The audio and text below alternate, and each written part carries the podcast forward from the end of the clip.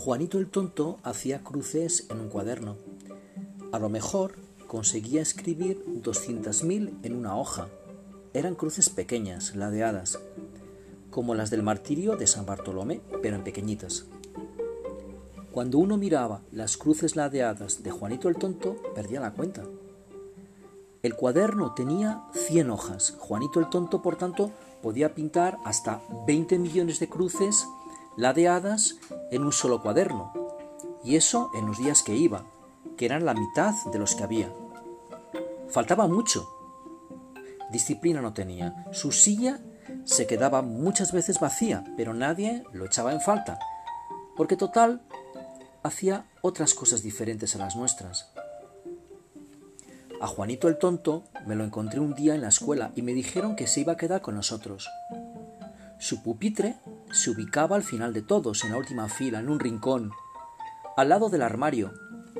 En ese armario se guardaban pinturas y cajas con papeles de colores y papeles para manualidades.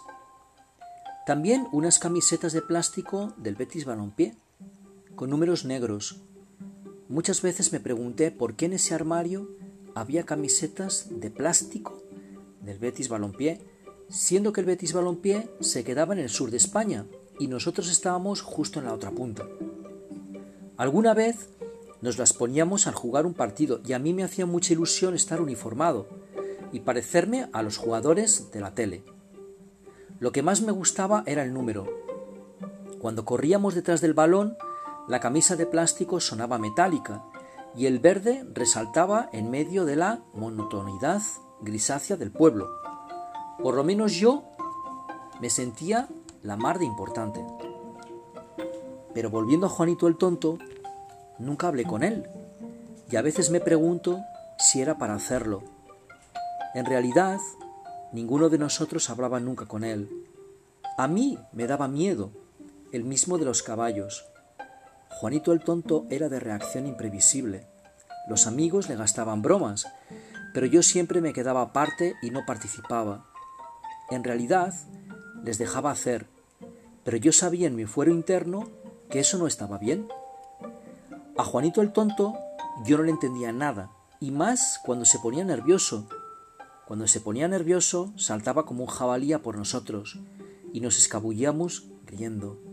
En realidad, eran mis amigos que se reían. A mí me gustaba observarlo, como alguien diferente, y nunca me despertó ningún sentimiento cruel ni de burla. Eso hacía que me pillase siempre desprevenido. Me agarraba con su mano de sarmiento y apretaba hasta provocarme dolor. Fueron los primeros dolores de pequeño, dolores que creía reservados para más adelante. Se notaba que Juanito el tonto era diferente, porque no era para hacer dolor en los niños.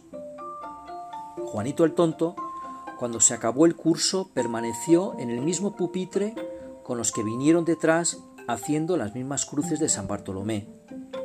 Y así, pienso que después de una década de pupitre, rellenó algunas centenas de cuadernos cuadriculados. Incalculable.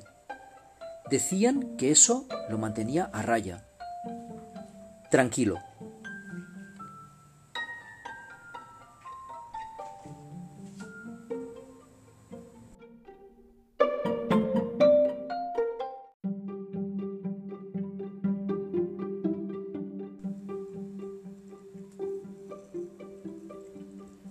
Los jóvenes de hoy en día vienen con ideas nuevas y revolucionarias. Mear en la ducha, 12 litros de agua ahorrados es una. Las clásicas son cosas del pasado. No apagar las luces, pedir dos reales para hacerlo. Cinco para cepillarse los dientes tres veces por día. Dejarse los calcetines en el pote de las galletas tampoco pasa mucho.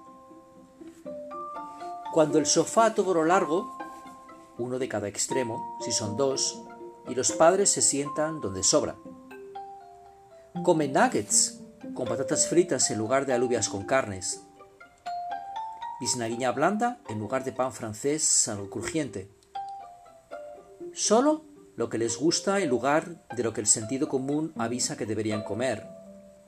Huevo, en última instancia. Beben zumo en cajitas, agua es antiguo. Exigen ordenadores. El colegio les manda cosas del Google. Para justificar lo anterior, exprimen lógicas de adulto y también para otros asuntos como este lleno de lógica de niños. Los psicólogos los llaman inteligentes.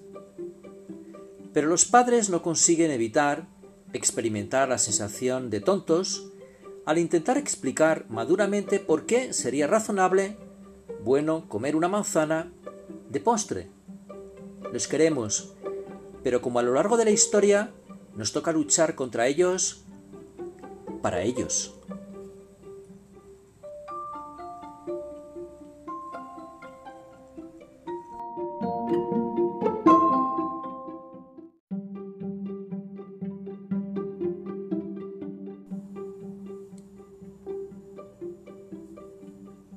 Con los míos me encuentro en el área de servicio, es decir, por la puerta de atrás, cuando voy a tirar la basura.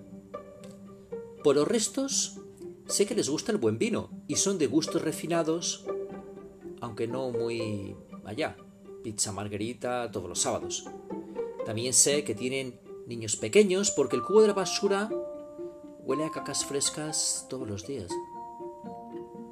Los edificios están mal diseñados y deberíamos tirar los detritos por la puerta de enfrente, que es separada, y conocernos por la de los fondos, que es común. Actualmente nos descartamos por la común y no nos relacionamos por la de enfrente. La privacidad nos hace desconfiados y pecadores. Al refrán español del principio habría que actualizarlo con todo buen vecino es un vecino ausente. Como los soldados caídos en la guerra. Ni riñe, ni grita, ni exige, ni saluda, ni se despide, ni nada de nada. Un cohabitante. Lo peor de todo es que él debe de estar pensando lo mismo de mí.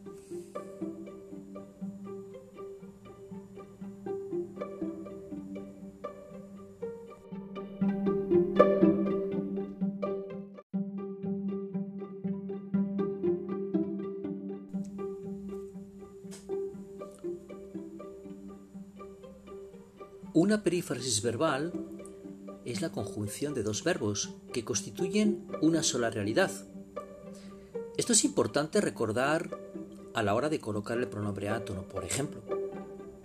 En portugués puede ser colocado entre el auxiliar y el verbo principal. En español esto no es posible.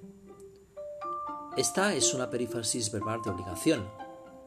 Podríamos utilizar el verbo tener, pero también el haber. Tienes que venir como has de venir.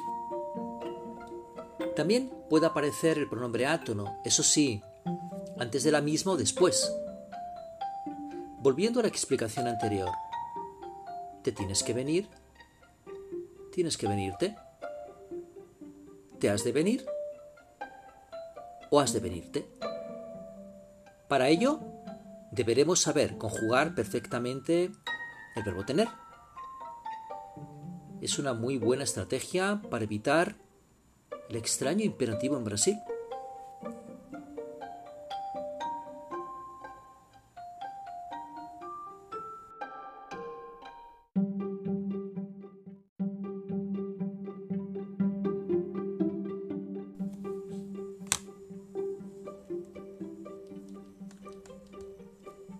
Llama mucho la atención el hecho de que en Brasil se entienda que la saudade es intraducible en español y en otros idiomas. La lengua es el reflejo del hombre, esencialmente, y este no es muy diferente en ningún lugar del mundo. Es decir, siente, padece, sufre y disfruta parecido. En el caso de la saudade es más grave porque se trata de un sentimiento afectivo emotivo y de gran sensibilidad. El hecho de negar la saudade a otros pueblos puede parecer crudo y esencialmente un juicio precipitado. En España, echar de menos, tener nostalgia de, sentir morriña de. Se echan de menos a personas y comidas. Se tiene nostalgia de los tiempos pasados, de la familia, del país. Sentimos morriña de la comida de la mamá, del abuelo o de la lluvia de otoño. ¿Vamos?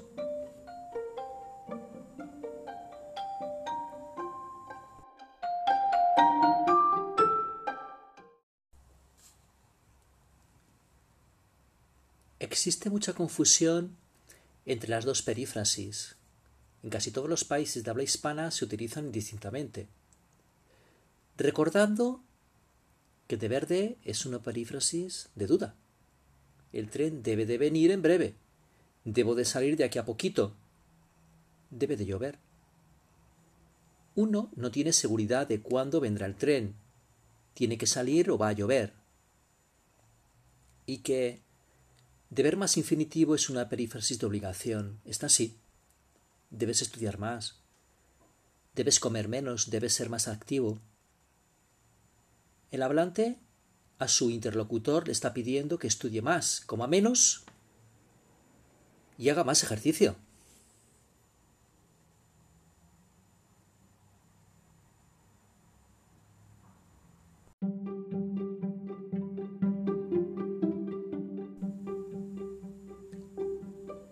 El verbo apañar es curioso. Etimológicamente apañar significa coger, agarrar, tomar. Su uso es, sin embargo, restringido en este sentido, utilizándose en casos como la recogida de las olivas, frutos de la huerta, manzanas, etc. Lo más normal es coger o recoger o agarrar. En portugués, el verbo apañar es usual en las dos acepciones, utilizándose tanto en la de los frutos como en la de las situaciones cotidianas del día a día. Es decir, este es uno de aquellos casos en los que los idiomas, caprichosamente o no, deciden patrocinar una palabra y la otra no. Teniendo el mismo origen, el portugués la conserva y el español no. Hay que añadir también que existe una expresión idiomática que ya tratamos anteriormente. Apañárselas, que se relaciona con desenvoltura, con tomar soluciones. Uno se las apaña de maravilla, haciendo tal o cual cosa, o no.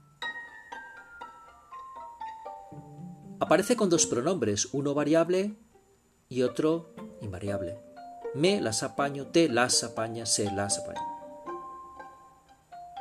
Es importante percibir que viene acompañado de dos pronombres. Me las apaño, te las apañas, se las apaña.